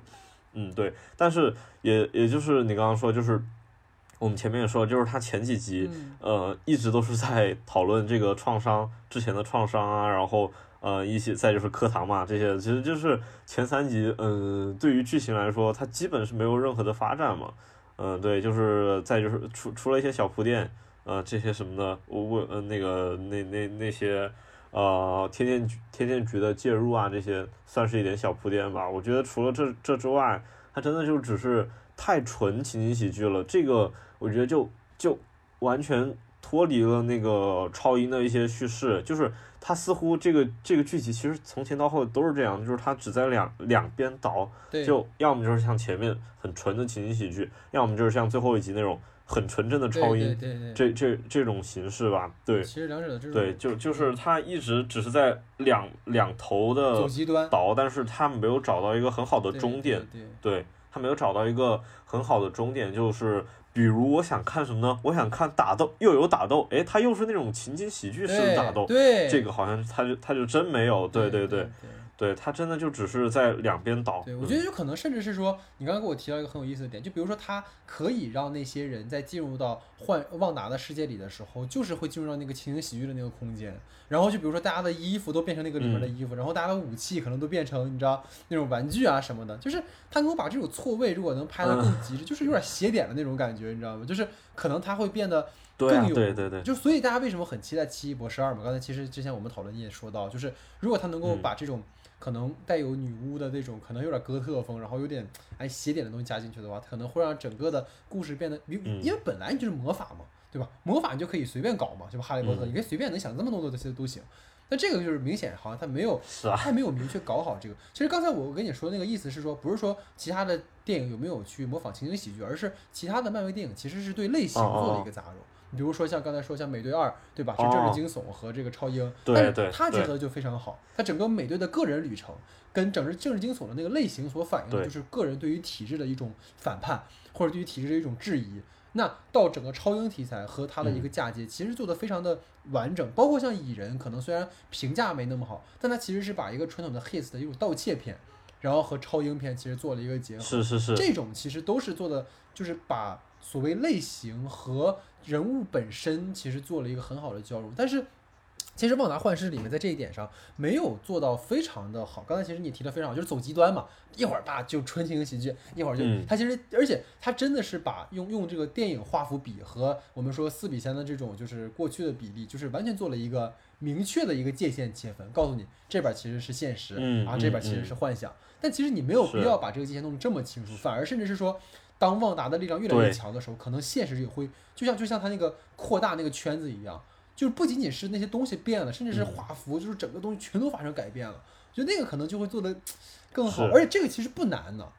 因为这个本身就是它已经有的东西了，包括建模它都有的东西嘛，所以我觉得可能这个会是一个很好的尝试。那其实刚才你也提到了哈，就是整个关于那些剧集的一个一个状态啊，其实我简单做了一个小的回顾哈，因为我相信大家已经看了很多解析了，因为现在距离那个剧集播出完已经一周了嘛。但是可能我们奉上一些我自己的想法，比如说他最早其实是回到二十世纪五十年代的那个《我爱罗西》的那个剧集嘛。然后，其实我爱罗西的那个剧集里，那个罗西他是住在一个郊区的大房子里，他是一个头脑简单的一个中产阶级家庭主妇的一个形象。然后，所有的故事都围绕着家庭的客厅和厨房这两个戏剧空间展开。所以，各位可以回忆到《旺达幻视》的第一集，两个人搬到西井镇之后，他们和那个老板的晚宴就是发生在客厅和厨房两个空间里。所以它其实是借由这样的一个空间的设定，然后一个戏剧矛盾的设定，其实是还原到了《我爱罗西》的那个所谓的那个情景喜剧里面去。然后到六十年代的时候，它其实是到一个叫《天才小麻烦》的一个剧集。然后那个剧集里面呢，就是一家人，就是有很多的这种生活的琐碎哈。它里面有个小儿子叫小 B，然后他总是会惹一些麻烦。然后呢，比如说你看，在整个第二集里面，就是旺达幻视在那个一年一度那个才艺秀上，对吧？那个幻视其实就跟那个小 B 一样，对吧？你吃了一个泡泡糖，然后你就卡住了你的这个螺丝结构，然后就是搞了很多的麻烦出来，对吧？然后旺达给他解决这些麻烦。然后到了七十年代的时候，就是那个叫脱线家族，它里面提到了一个剧，就是他那个脱线家族那个原剧是指的就是两个人，他们都带着三个孩子，就是然后他们俩都离异了，然后这两个人组成了一个新家庭。所以围绕着这些孩子的成长去展开这个故事，然后第三集里面你们可以注意到《万达幻视》里面就是也是旺达怀孕这事儿嘛，然后为什么孩子来的突如其来？其实就跟那个《拖延家族》里面他突然多六个孩子一样，就是孩子来的突如其来的，然后这个家庭就 又又要就面临各种各样的这样的情况。然后到了呃八十年代的时候，是有个叫《亲情纽带》的这么一个剧集，它里面同样是讲一家人的生活，然后那个剧集其实很有，大家有空可以去看看。我觉得那个剧是我搜完之后，我觉得最让我最想看的一个剧，就是。因为八十年代的美国，其实也无论是冷战还是说它内部有很多很多的问题嘛。然后在那个剧集里面，就是家里的孩子有各种各样的价值追求，比如说它里面讲了一个追抱持着共产共和党追求的这个大儿子和这个抱持着民主党支持者的这个父亲的冲突，然后爱慕虚荣的男就是爱慕虚荣依赖男人的二女儿和主张女权的妈妈的冲突，所以一家人忙得不可开交。然后包括里面那个汤姆汉克斯。其实客串了一个酒鬼二舅，然后恰恰是在这一集里面，那个快银，对吧？其实如果按论辈分的话，他其实也是舅舅，然后他在结尾也登场了，所以这个其实也是他的一个对位哈。然后到了九十年代的时候，其实有两个剧嘛，一个是叫《罗斯安家庭生活》，还有一个叫《小女巫萨布里娜》。那个《罗斯安家庭生活》里面，其实他讲的就是女主角在姐姐的帮助下，共同应付家庭的各种状况。如果你对应到第五集的《旺达幻视》的话，那个艾格尼斯其实就跟那个罗罗斯安那个里边的那个姐姐一样，她帮旺达解决个人，比如说我帮你照顾孩子，对吧？我帮你解决孩子的问题，我帮你解决家庭问题、家庭矛盾，大概这么一个设定。然后最后一个就是刚我们说那个小女巫哈，其实那个就很明显了，她其实就是她那个小女巫那个那个剧里面，就是她主人公也是个女巫，他们一家人都是女巫。然后对应到《旺达幻视》里面，就是万圣节那一集，就是旺达的装扮啊，包括家里人展示魔法，其实都是这样，所以。总的来说，哈，就是整个跟包括跟上个话题提到的这个设定本身是很有意思的。包括刚才其实庆瑶说到，就是观众，尤其是北美观众，能够在这其中找到很多的共同记忆和乐趣。包括你的那些可能喜欢看经典时期作品的朋友。但是问题在于什么？刚才我虽然说了这么一堆，好像挺热闹的，这一切东西的效致敬，都仅是一种单纯的效仿。这种效仿从情节到人物设置，你当然能够解读说旺达在现实很痛苦，所以借由情景喜剧去摆脱苦难。但是在情节的设置上，其实可以有更多的勾连。比如说，我本来是想跟庆瑶去做那个伍迪·艾伦的那个李福金的电影节，哈，最近刚出了一个片子，就是它里面其实也有很多戏仿电影史的一些经典的桥段。然后比如说。啊，不好意思啊，给你稍微剧透一个，就有一个 一个小点啊，就是就是伯格曼，它里面其实就有有去那个仿拍了伯格曼的《第七封印》，就是下棋嘛。然后其实那个原片里面 是在讨论生死，讨论存在的意义。然后乌迪艾伦就很好的解构了那个原片的讨论，用那种充满世俗化的一个一个作家在那抱怨说：“我写不出来故事，我他妈家里我也完蛋了。”然后最后把那个魔鬼给逼疯，魔鬼说：“我走了，再见。”然后魔鬼跟他说：“你一定要好好活着，你一定要好好活着，你千万不能死，要注意运动，好好吃饭，多吃蔬菜，好吧？” 就是他。这个其实是一个很有意思的这种对于过去作品的一种所谓对位或或者是对于现实的一种解构，但是这些其实我也当然了，你用这个去去要求一个可能合家欢聚集哈，有一点点就苛刻，但是肯定还是希望说能能不能既然你做到这个份儿上了，我们有没有可能把它做得更好？其实我觉得今天所有对于旺达和幻视的讨论，都是我们希望这个东西它能做的就是更好，对对，所以我们才会去说它，否则也没有必要去聊的了，因为我们真的是很喜欢就是 Marvel 的这个这个整个的宇宙吧。然后包括其实有一个点我们没有聊到啊，但我很想跟你去讨论，就是说我个人比较喜欢的，其实有一个电影中有个细节，其实有这个剧有个细节特别好，就是对于情景喜剧建构的幻梦和现实的一个关联，就是。在大概第四集、第五集的时候，有一个那个 Daisy 博士，他发现就是旺达其实能够操控剧集剪辑的段落。嗯，对。就比如说，当那个无极米探员去喊话旺达，就是旺达，你你怎么你还好吗？对。然后包括那个旺达看到潜伏进来的特工，然后以及是把莫妮卡打出六角形。其实，然后包括那个旺达去就是那个呃不幻视质问旺达怎么回事的时候，就是突然开始滚字幕了。嗯。就要不然就是被剪掉，要不然就是突然滚字幕，就是。在这里面，其实你能发现，就是旺达他既是演员，他是审查员，导演，又是观众，对，审查员，所以他身上其实兼备了看与被看，他就是就广电的人，他身上其实兼备了这种看与被看的双重视角，就是这种对照关系，我觉得其实是很有意思的。所以说我蛮好奇，对于那个设定的点上，你有什么看法？对这个，这个我觉得是这个剧就真正我觉得蛮有意思的地方，最有意思的一个是是是，就是他对他对。这其实也是原电影，这里应该叫原剧集吧？对对对对 就是他他他也他也是一种原剧集。对，呃，我觉得他那个人物在那个地方就是对那个进行剪辑，我觉得那个啊那个就有一真挺讽刺，就是呃也而且我觉得也是一种对审查的讽讽刺吧。他在那个地方就是什什么东西是能看，什么东西是不能看的，在那个地方就是就是呈现的是特特别的有意思，而且他他那个地方是一种。呃，比较喜剧的那种方式呈现，因为他那个地方还是处于一个情景喜剧的状态嘛，对。然后他他他对这一切都是一种，嗯，呃，用一种比较轻松的方法来呈现吧。我觉得就是，呃，对于很多观众来说，嗯，也也还蛮能接蛮能接受的。呃，这个这个其实也就是我们后面等会儿也会聊到嘛，就是关于这个媒介融合这方面的东西。对，嗯，对对对对对。所以总而言之，就是刚才这个说的非常好，原叙事啊，我觉得它就是这个，在过去的 Marvel 电影是没看到过的，嗯嗯就是英雄他其实在建构自己虚构世界的真实，嗯，而且他本人其实意识到了，就是所谓我们说在那个戏剧里面讲第四堵墙嘛，他本人其实在意识到了第四堵墙的这个存在了，而且他操控这个剧集本身的进展，就这个设置其实是非常好，但是可惜的就是整个后半段就没有这个讨论，因为其实。这我觉得是很好的去展现，在维系一切美好之下，旺达的心里面其实一直是动摇和小心翼翼的，但这个部分呈现的太少了。就是包括刚才其实你提到一个点嘛，就是你觉得这个剧它整个在情景喜剧和超英的两个极端在走，然后包括旺达的表演也是，就是前半段只要出现了一个问题，他就会突然黑脸，没问题的时候就会特别开心。就是他的情绪在两个极端，他没有那个中间那个比较哎纠结和那个暧昧和挣扎的那个部分。嗯，就这个其实可能是如果有的话，他会让这个人物变得更丰满一些啊。嗯，对。所以总而言之呢，结合刚才我们讨论的这个类型杂糅的这个话题哈，就是刚才其实这个是当时庆瑶提到一个点，就是说作为漫威在迪士尼 Plus 平台的第一部作品。它其实也是 Marvel，刚才我们在介绍里提到，它是第四阶段第一部电影嘛，啊不，第一部呃作品。所以旺达幻视采用这种所谓电视剧史回顾的形式，然后到最后一集呢，又变成了一个电影。就是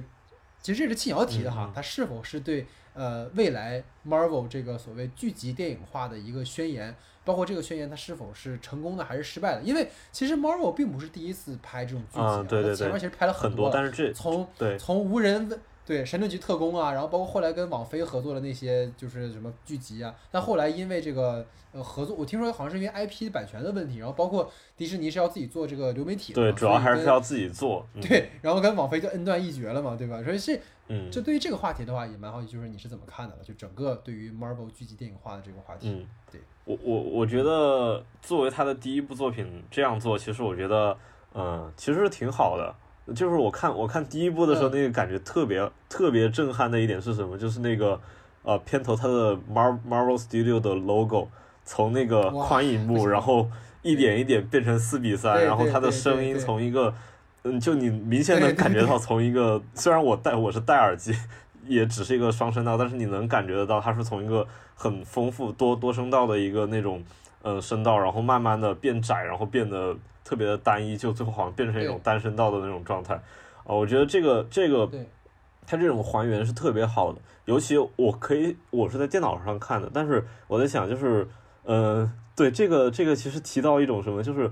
电视观影的那种乐趣啊，就是你在电视上看这个东，如果你在电视上看这个剧的话，你你可以看到那个荧幕，就是呃一点一点变窄，然后它从一个符合电影荧幕的那种状态变成一个符合你电视。屏幕的那个状态，那那个画幅的时候，我觉得，我觉得就是在座的观众嘛，那而且如果想到北美观众的话，可能大家都是一家人坐在一起，哇，看到这个状态，那真的是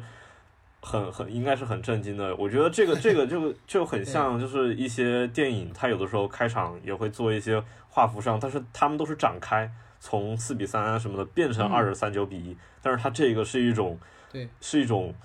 对，是一种反向，从二十三九变成呃变成电视的画幅。哦，我觉得这个它在这个形式上的这个宣言其实是不错的，而且就是包括我们前面也说了，它前面的情景喜剧你也理了一下，它是从五十年代一直到现在，它这其实就是一个电视史回顾。然后到最后的时候，我们现在当代的电视是什么样子呢？它最后一集给了一个模板，就是电影化的电视，是我们漫威以后可能要打造的，全部都是按这种电影规格。来做这个电视，但是呢，从旺达幻视来说，它最后一集，你真的拿它去跟 漫威的电影比的话，它真的是太不够格了。就是是的，我觉得，我觉得这个怎么说呢？嗯，我不知道它什么时候开机的。就是如果它是去年疫情期间什么拍，就是可能各方面受阻啊什么的。啊，因为因为我觉得钱怎么怎么都能给够吧什么，但是可能就是因为各种原因吧，我觉得他他最后的这些大场面什么的话，就你你拿随便拿一部，就你拿你拿美美队一那种没没太多特效啊，那个特效也挺多的，就你随便拿一部漫威之前的电影，它基本都可以碾压着最后的这个大场面了吧？对，包括蚁人什么都可以碾压它，对，但是他就是在他在这方面，如果真正的。呃，在最后一集能做到一个呃那个任何一部漫威之前电影的第三幕大战的那种呃特效状态的话，那那那我觉得他这个宣言就真的是完美了，对，因为他前面所有的铺垫都是在一个这个电影史电视剧史回顾，然后到最后的时候给大家展现。呃，我们未来的电视会是什么样子？我觉得这个思路是特别好的。老鼠爸爸告诉你说：“老子要来做电视了，你们都是滚开，都给我把路给我清干净了。”是吧？对对对对对对。其实我觉得青瑶说的非常好，就是在整个旺达幻视看来，它其实是一个新形态的一种尝试吧。但是你觉得我我个人感觉哈，你比如从下周五就开始猎鹰和冬兵了嘛？然后到时候也欢迎，到时候我跟青瑶一起做猎鹰和冬兵哈，我们做一个系列，好吧？然后包括六月份的洛基哈，就是你会发现这两个剧集在在这个预告上来看，它其实又回到了一个传统影集的模式。就是当然了，我觉得投资肯定是更大的，包括他很多人说猎鹰冬兵的投资更高，然后包括从这个大场面看，它的那个预告的场面也很高。但是从形式上能否满足所谓说电视剧的这个体量要求？这个体量要求，我觉得不仅在满足奇观，而且也满足在叙事的这个体量上，能不能满足对于角色的塑造和故事的讲述？这个其实我们比较期待的，尤其是洛基这个角色，我觉得洛基一直在所谓 Marvel 的电影里面就是一个亦正亦邪的一个位置，就是所谓可可爱的迷人的反派角色，对吧？他的经历啊、遭遇啊，包括他为他的轨迹付出的代价，都有非常丰富的呈现。包括其实很多人说《复联三》里，然后洛基死的怎么那么突然，但是他也是因为他的轨迹而死的。所以他这个人物其实如果说能够在影集中更加完善，就是轨迹之神嘛，对吧？使其能够在未来的某个时间点去回到漫威宇宙，我觉得还是很期待的。所以这也反映回到了就是我们说旺达幻视的问题，就是旺达做的错事没有付出代价，就是等于说你看痛失幻视是灭霸的错。然后他在复联四里面也是怒打了一顿灭霸，对吧？然后旺达是很惨，但是也很令人同情。但是他做的行为就是没有所谓的这个代价，就包括你刚才说到西井镇的那个百姓，最后也不过就是瞪了他一会儿嘛。然后莫妮卡就干脆把他放走了。这个其实我觉得错失了一个让旺达去赎罪的机会。但是我觉得这可能也是给就是奇异博士二做铺垫嘛。可能奇异博士二里万达前半段是个反派，对吧？对，肯定还会再去找他。所以这个可能是这个点啊。然后。我觉得必须要再吐槽就是影片的这个大结局的部分哈，终于，其实我们铺垫了这么久，就是为了吐槽最后这个部分。就是刚才其实青瑶说的非常好，你知道，如果大家仔细回去拉一下，因为我当时是在我们家投屏看的嘛，然后投在墙上看的，所以可能稍微大一点。就是你会发现那个白幻视和红幻视打的时候，有几块的那个地面的那个建筑那个特效感特别强。对。那个就是很明显是那个感觉，就做了百分之八十吧，可能他没做完，是是是那种感觉。如果大家回去看，特别明显，就是他们俩在那个外景的地方。对，那基本就是国产国产电影的特效，天。对，就是很明显，那个那个地裂，然后那个那个所谓那些碎片化那些什么东西，都一看就是就是没有完成的一个特效的状态。所以那个我当时一看，这是漫威电影吗？我的天哪，不会是测试片吧？对，所以可能那个是我一个不太满意的地方。那。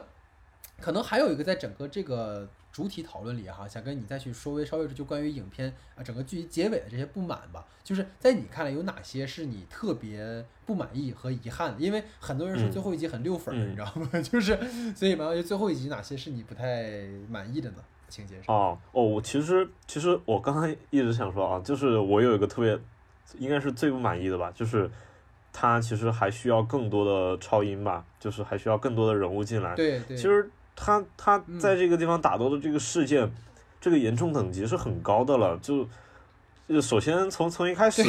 从一开始，我觉得就只是天剑局来介入一下吗？难道难道这个这这个其实我们早期看一些漫威电影的时候会想，比如我们看看那个呃绿巨人什么时候，呃有时候会想，哎，那钢铁侠在哪儿？或者看美队哪一部的时候，我们会想，哎，那谁谁谁复联谁谁谁跑哪儿去了？但是你会发现到美队三啊后面的一些时候。其实每一部电影里面加入的超英越来越多，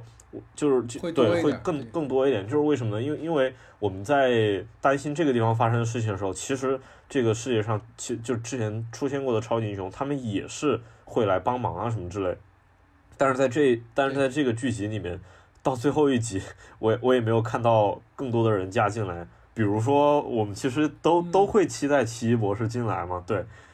之前也一直盛传最后一最后一集可能奇异博士会登场，对，但是，嗯，我觉得剧集虽虽然它可能成本低一点，但是我觉得它也，嗯，如果他想拿出，对啊，请本尼过来待个十秒二十秒，其实我觉得对对对，就就他最多请了个快银，还是从 X 从福斯那边捞过来的，对，这个也很莫名其妙，就是他这个角色实在是太少了。嗯，我觉得这这个就回到了最早看漫威电影的那种状态，就是我看的时候我会思考，那其他超级英雄去哪儿了？他们为什么现在不来帮忙？对，这个其实本来是，嗯，到了漫威第三阶段的时候，我觉得应该差不多已经解决的一个问题吧，就是更多的单人剧集里面会有其他的超级英雄加入。其实你看后面，比如你看，呃，我们已经说了嘛，奇异博士会有，呃，那个旺达也会也有也会去，这就说明其实。他在做电影的时候，还是会考虑到多人在同一个剧集里面。但是在这个，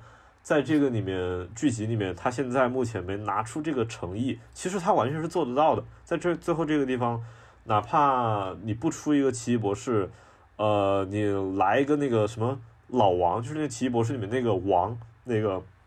那个那个法师什么的，也可以随便来一个。就是我会感觉到你这个地方是。呃，就你还你最后你都你就你都有一种宇宙宣言了，你都有一种我现在要做呃跟就是跟你 MCU 之前的连宇宙了，那我现在就应该把其他的人也给找过来，对，但他找的人怎么说就这个 level 实在是太低了，要么就是呃 惊奇队长的朋友的女儿，然后再就是蚁人里面的小警官儿。然后最后啊，对，对这这就是他出来的这些人的这个，嗯，跟原来宇宙的这个这个联系实在是太少了。我就希望看到一个真正的真正的主角儿，就是真正的另一个超级英雄能，呃，在最后哪怕是前面你不出来可以，你可以在最后突然亮亮相一下。我觉得这个都是挺好的。我觉得你说的非常好，尤其是在他第一阶段的时候，其实你会发现他很巧的在于说，钢铁侠的时候是用完全不知道这个宇宙的存在，所以钢铁侠的视角是当那个 Nick Fury 过来找他的时候，他才开始啊，原来存在一个所谓的嗯。复联。然后雷神其实是发生在之天前嘛，那个很早了。对嗯，然后美队也是发生在二战时候的啊，一战二战时候的故事，所以说它嗯。其实是每个英雄都在不同的时空，时所以间不同，他们嗯。是没有关系的，我们是能够理解这个事情的。然后包括你刚才说到第二阶段之后，美队二里其实已经有黑寡妇了，然后包括在雷神三里面，到往后其实就已经有绿巨人，啊什么的，就是其实都有关联性了。但是这里面就像你刚才说的，其实我觉得非常好，就是我真的是觉得他最后不让奇异博士出来，真的很奇怪。尤其是最后一集的时候，阿加莎说了一句话，说你其实比至尊法师还牛逼。对对对，至尊法师都说出来了，那这个至尊法师都说了，奇异博士是最牛逼的，然后现在放出来就 是、啊就是绯红女巫最牛逼。那么你这么牛逼的绯红女巫，那你你都把这个城市都要给吞了，那奇异博士在干啥？嗯，对啊，对吧？这个就是就是因为你已经，就我觉得这是漫威的优势，也是漫威的劣势。为什么？就是嗯优势的话，就是它有可能让这个宇宙之间打通；劣势的是嗯，由于你让宇宙之间的关联性过强，所以观众就会自然而然就会去想，那既然这么大的事情，怎么会没有其他英雄过来参与？对对，而且旺达你本身就是就是复联的成员啊，对吧？你在干啥你复联四里面，你都你都你都去把那个灭霸一顿一顿扁了，然后你嗯又最后跟那个，就是大家还记得那个复联四结尾的时候，他跟猎鹰还有一段，不是猎鹰就是那个鹰眼，还有一段就是说，哎，啊我们爱的人都走了，什么什么，就是这一段怎么突然就变成这样了呢？就是就是感觉一切都没有把它做得很好。就是既然你想连接宇宙，你就要付出连接宇宙的代价，对吧？而且我说嗯真的，就是刚才我什么说到，奇异博士甚至是不用在大战的时候出来，可能在结嗯尾的地方出来一下就行。彩蛋最后最后对最后再出来一下都行。对，就我觉得最后那个彩蛋就是奇异博士过来找他，其实都行，就是说旺达我们该聊聊嗯了。因为可能嗯可能我觉得奇异博士也演，就是我们可以去这么解释嘛，我们说瞎想哈，就是作为粉丝，奇异博士可能嗯演算过各种各样的就是结局，他算到其实最后旺达一定会觉醒，所以这个过程是他必须经历的事情，所以他不需要参与，嗯但是他知道旺达肯定会经历一段失控的地方，他最后一定要出来跟旺达说你要跟我走，嗯，我觉得这个都是我觉得啊都是合理的，但你不能就是完全就是大家对这一切都没有没有顾忌，然后只有那么一个，而且尼克弗瑞是傻吗？地球天线局就放那个傻逼在这儿，这 是疯了吗？是啊，对吧？你这这个就是确实是让我觉得，就即使你最后彩蛋的时候，那个那个对吧，人出来了，告诉你说你上太空吧，啊，那个法克侠找你，啊但是你这个东西，我说真的，确实是让我觉得没有什么，没有什么让我很那个，因为毕竟我们对光谱也不太了解。就像你刚才说到，我们直到看到照片才知道他是谁，对吧？嗯所以这个确实是个问题。然后，其实我我觉得我必须要提哈，整个剧集我最不满意的是快银。我相信大家已啊经无数吐槽太多次了，就是这个快银主要问题是说它可以是个幌子，但是它的它的 bug 太多了。嗯，尤其是在万圣节那一集，我不知道你记不记得，就是快银他已经打破第四堵墙了，都已经，就是啊，哎，我就是过来扮演一个什么什么什么，其实我怎么怎么样，就是我其实就是来扮演一个搞事情的舅舅，然后我呢，我知道你们俩怎么怎么样，哎，我当时怎么，就是感觉他完全就是在，就是，而且有当时有人猜嘛，因为他当时还原那个时间时代是八九十年代，然后正好是福斯的 X 战警的那个宇宙的时间。所以他们说那个串联可能就从这个时间串联起来之后，就两个宇宙就就可能并行了，怎么怎么样的。但是你最后、这个快银还有魔力，还还有那个快速移动的能力，啊，是而且啊，还还那么强，还有超能力，对，就是你刚才其实说到一个点，我特别赞同，就是艾格尼斯都这么强了，嗯都能赋予一个一个普通人普，通人然后超能力，而且这个人还能承担起这个超能力，对吧？你嗯一般普通人，你哪能担得起这么强的能力？然后他被幻想成一点事儿没有，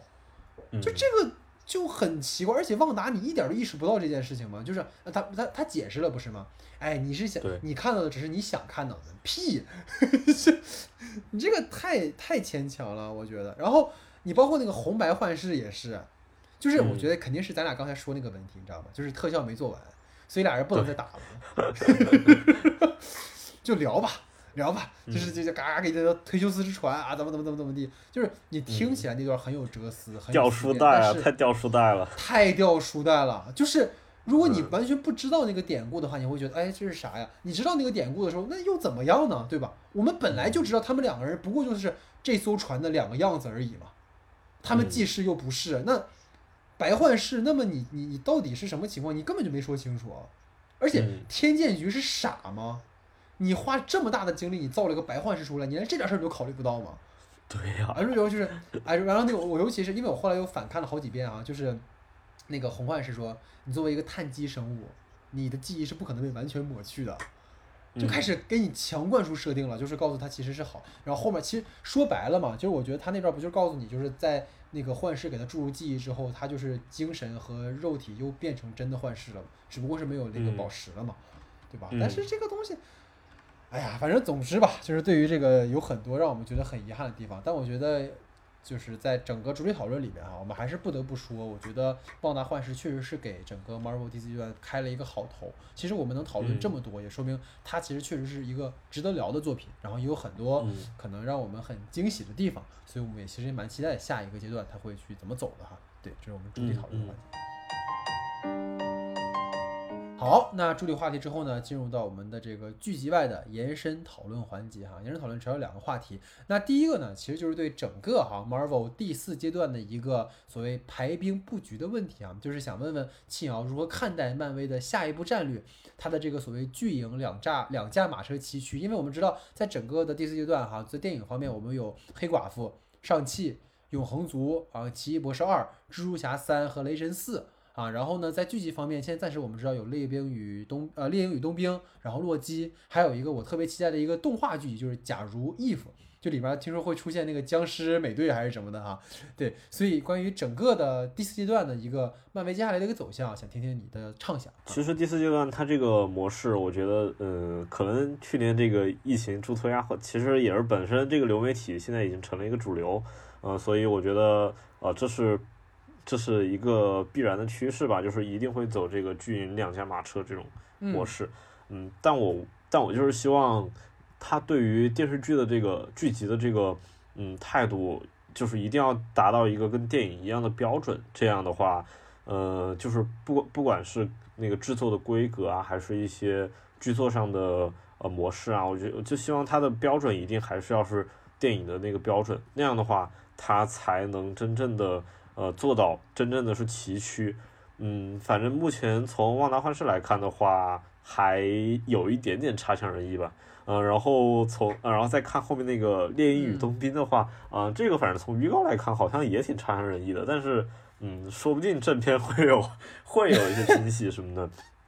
也不好说，也不好说，嗯，然后，嗯，哎，我觉得有一点挺有意思，就是它对于不同剧集的那个。呃，集数和时长，它好像也还做了调整。这个我觉得，嗯，就就比如那个《旺达幻视》，它它是比较，呃，每一集会短一点，然后集数多一点，有九集吧。但是好像《猎鹰与冬兵》只有六集还是几集，就是会少几集，但是它单集的时长会更更长。就是它在这个不同的这个剧集上，呃，做一些这个呃时长的调整，我觉得可能也是为了符合不同的那个类型啊，然后来呃让它更更更好的。呃，适配这个剧集的长度，我觉得这个，嗯，这个反正应该还应该还算不错吧。就是呃，这个也得看《猎鹰冬兵》《猎猎鹰冬兵》再讲。呃，然后还有一些，就是你刚说那《if》这个系列，就是它还有一些，这个我觉得就是有点像日漫里面的那种泡面番吧，就是就是有一些啊，大家就只是吃饭啊，不就是看着玩的那种的，我觉得也也挺好的，就是这样打开它这一个多元化的一个。一一个一个状态吧，对，因为因为我们曾经看的漫威确实它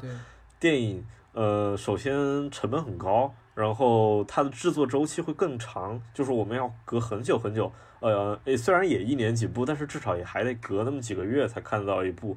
然后现在你看这《旺达幻视》结束，隔两个星期我们就又能看，然后也再隔几个月又能看洛基，然后又能看动画的那个。剧集什么的，这个我觉得对于观众来说，这个五月份可能还有黑寡妇啊，对，然后中间再来个电影，我觉得这个对观众来说体验一定是更一定是更好的啊。但是反正，嗯，反正对大大陆观众来说，我觉得啊，这个这个问题老是常谈了，就是说 咱们这个迪士尼 Plus 什么时候能给它落地 什么之类的啊？对，这个估计不太可能。对，我也估计不太不太可能。但是 咱们就是，嗯，大陆大陆地区的观众缺少了这种呃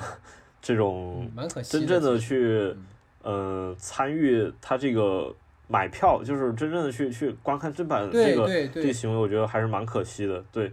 呃，然后，嗯，他这个他这个，我们就只能通过 去嗯买电影票，就是他真正上上电影的时候啊，这样来补一下票什么啊？对，这个我觉得就很可惜吧。嗯，反正呃，我不知道后面会怎么样，但是我觉得当这个呃国外的这个。各个平台流媒体平台，这个真正做到一定大的时候，我在想，因因为这个资本它总是会想办法赚钱的，我觉得它肯定会有什么办法。当然，当然。嗯，呃，到时候可能看国内找个什么代理啊，就像游戏那种，比如说腾讯代理什么什么国外的游戏啊，这种什么，可能看到时候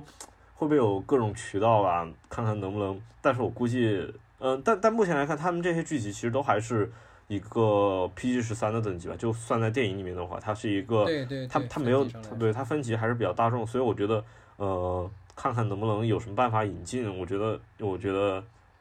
我觉得就是观看正版的话，大家才我们的就是中国观众的那个评论啊评价才会被。呃，就是真正的片方给接受到，接受到之后才会对这个后面的剧集做一定的调整。因为其实我们现在我们聊，或者是比如你看中国这豆瓣啊什么各个平台上聊的所有关于这些剧集的东西，其实国外的片方都是 get 不到的。他们他们就是对他们不知并不知道这个 feedback，但是他们只只能知道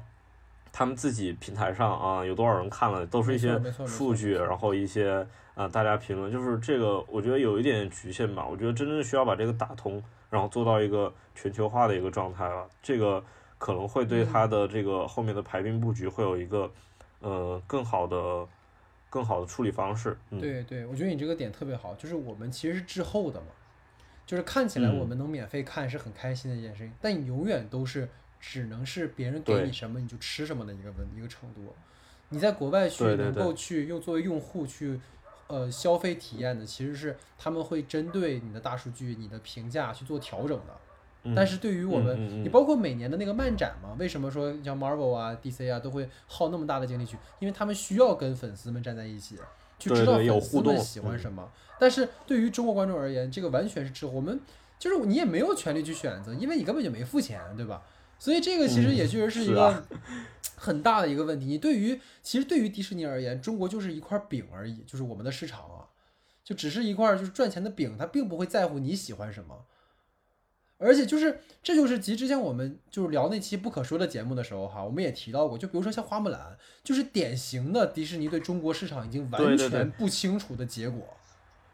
就是你完全不知道中国观众喜欢什么，就会觉得哎呀，他太刻板了。对我做一个龙是不是会会让他们不开心啊？啊，我做一个这种人是不是？他就完全已经是错位的了。那如果进一步的话，这其实这个其实是隐性的东西，因为在现在社交媒体讨论，你会觉得哎呀，大家都看《旺达幻视》不挺好的吗？但是我们有谁是花钱看的？我说实话，可能确实有一些朋友是翻墙出去看的哈，然后是买了那个会员的，但是大部分的观众还是一个看盗版的情况，但是。你你说我们是就想一直看盗版？如果我能支持正版，我当然就支持正版，但没办法，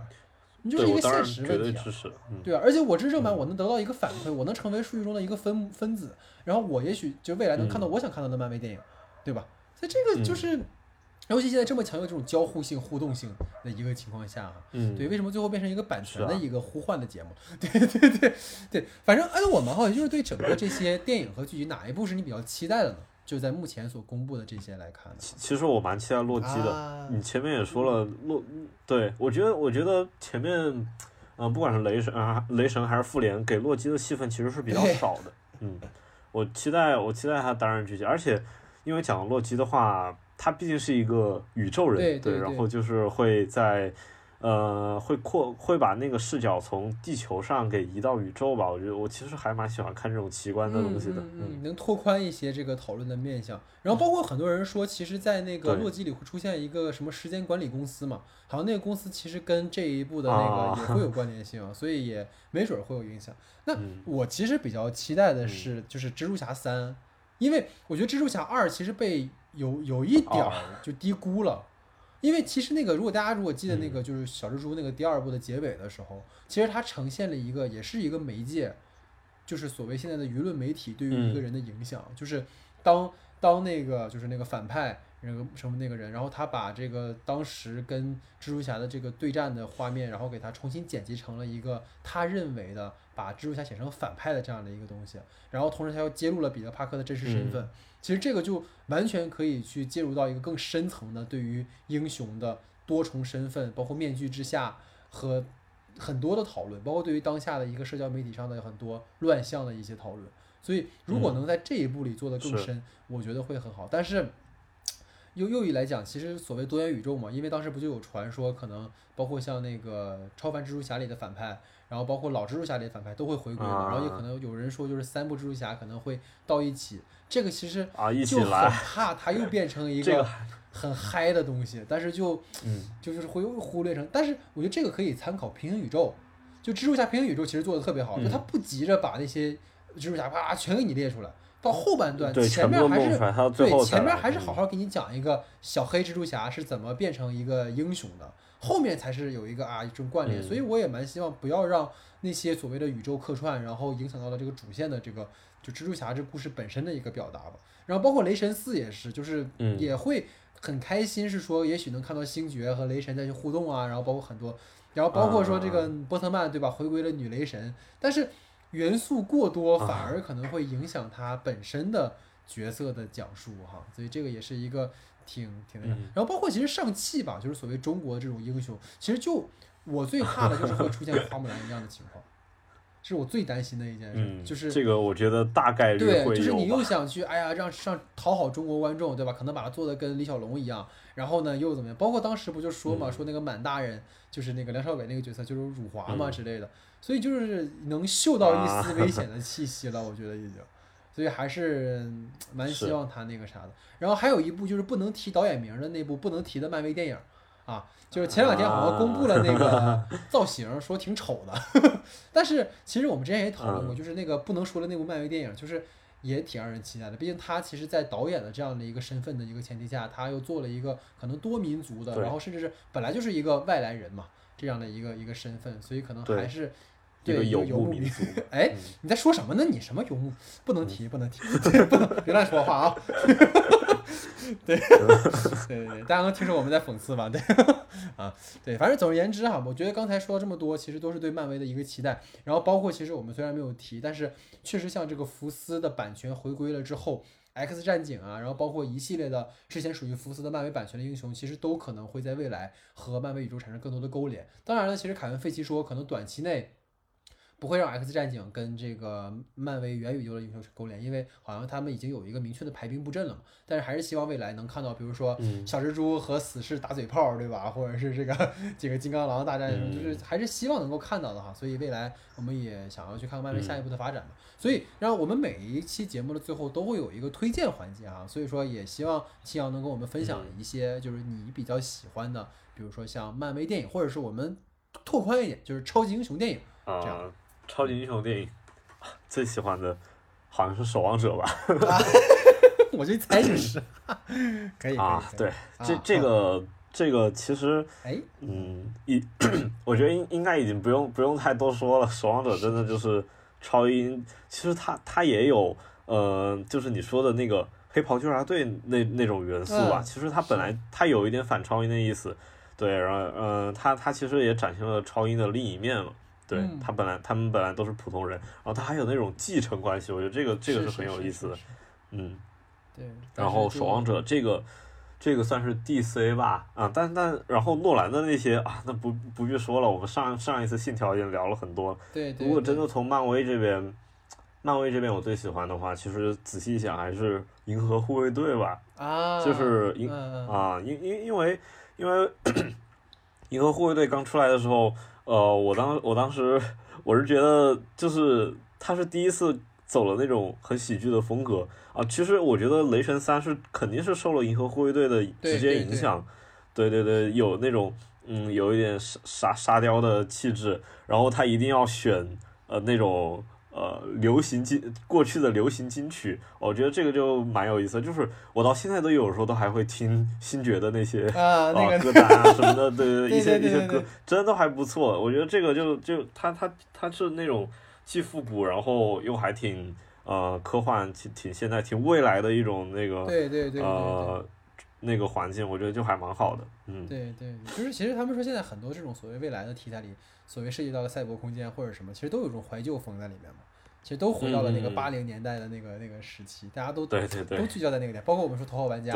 对吧？等一系列的这种作品哈，其实都是。然后，呃，其实刚刚说的对啊，我们之前已经推荐过很多次了，我们节目偶尔也会经常去聊，所以大家也都知道我们的口味。比如说我俩其实都是诺兰粉，对吧？所以说黑暗骑士就不用说了。之前我们在那个信条节目的那个延伸，其实刚才跟庆瑶在私下聊的时候，庆瑶还说那个那期是我们录最长的一期节目，录了将近三个小时，三个小时，就是因为我们后来聊那个诺兰作品回顾就聊了一个小时啊，就是但是聊得很很尽兴啊，当时就是黑暗骑士啊，所以不用说了，他的那个位置包括讨论哈，其实都很多了。然后，我也其实也之前也提到过，就漫威里面，我个人其实比较喜欢美队三吧。对，就是他其实给到我了一个漫威过去不曾有的一个面相嘛，就是他对于这种所谓二元对立的一个打破啊，他对于其实各方站在各方立场上，其实英雄不一定都是对的，而你要为他你的行为付出代价，这种都都很好。然后其实有一个是呃，坊间各位都很喜欢，就是海扁王。对吧？其实他 也是一个反超英的一个片子，对对对对对，其实就是他其实也是一个反超英的片子，那个超有意思。对，而且主人公恰恰还就是那个之前演那个快银的那个。呃，快银嘛。对对。所以就是你知道这个关联性，而且一个废柴对吧？一个废柴青年，然后遇到了一个超萌小萝莉是吧？俩人这个产生了化学反应，而且就是他其实也在讽刺很多这种现实当中的一些就是中二中二的青春期这种躁动的荷尔蒙啊一些东西，但他本身他又能够去。保证去完成在超英里面，我们对于奇观、对于动作，而且它其实是一个 R 级的那电影嘛。对，他他他的导演是马修·沃恩嘛？马修·沃恩是拍《王牌特工》的那个，他一系列的 R 级打斗，那个那个太爽了。对对对，尤其《王牌特工》里面，大家记得那个特别印象深刻，就是那个头开花，然后那个教堂一镜到底的那个屠杀是吧？对，虽然在国内被删减了，但是就还是很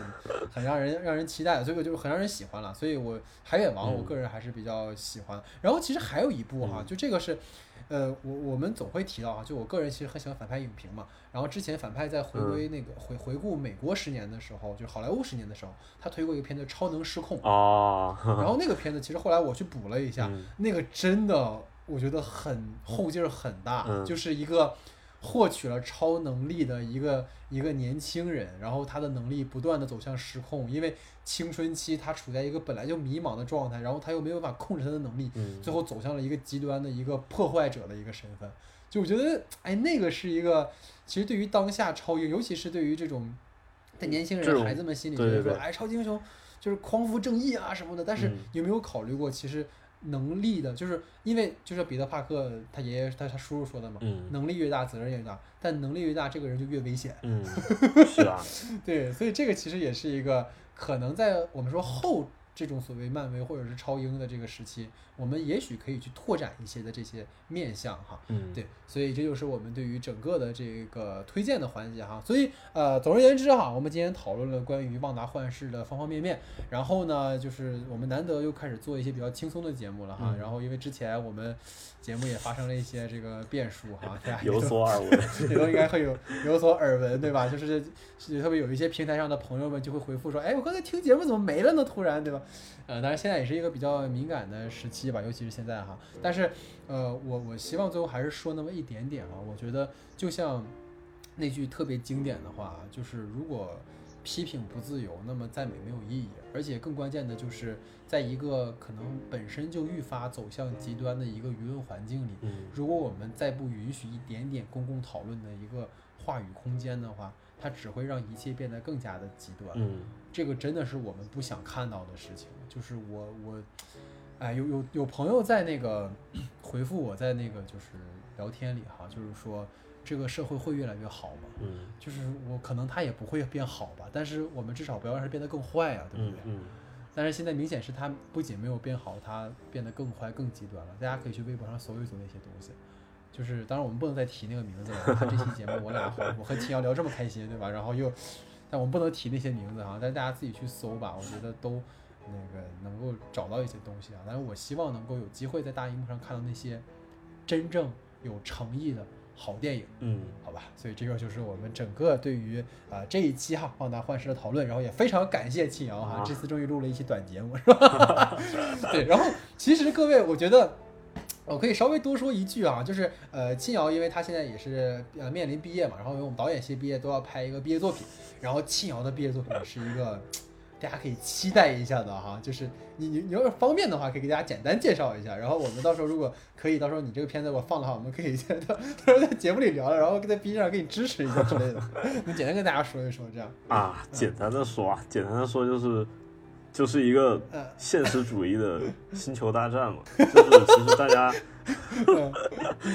大家大家近几年也看了不少那个正统的星战了，是就是其实看到曼达洛人这些之后，大家都会想啊，这个电影这么大，这个这个宇宙这么大，嗯，其实它还有一些边边角角的地方，还有一些边缘的地区、边缘的人物，是他们正统的片方没有没有关注、没有挖掘到的地方。哦，所以我就在想啊，我能不能拍一个嗯。因为星战里面从来没有出现过地球啊，我其实就在幻想啊，星战宇宙当中地球是什么样子，所以我就拍了一个地球上的呃星战故事啊，然后是对对对对，就是一个暴风兵退休回来，然后嗯，他的工作是快递啊，对，因为啊对，反正就是。我觉得快递啊、外卖啊这些是比较底层的职业吧，这个对对呃新闻上的讨论也比较多，嗯，然后我觉得呃想做一个比较现实主义的东西吧。现在这个第一秩序没有很好的给这个暴风兵们养老的这个 养老补助什么的啊，这个是个很严重的问题啊。对对，所以我觉得当时当时因为看到那个青瑶发到了那个通告嘛，我觉得哎这个题材还挺有意思，我还跟青瑶请命说能不能让我演个绝地武士什么，然后青瑶说没有这种角色。对，所以呃，因为庆瑶好像是也是三四月初就要拍摄了嘛，所以也祝你就是拍摄顺利哈。对，所以就是感谢你这么这么忙哈，还来参与我们的节目。好，这就是我们的整个第六十三期不可说啊，感谢大家的收听，感谢大家的谢谢大家，我们下期节目见。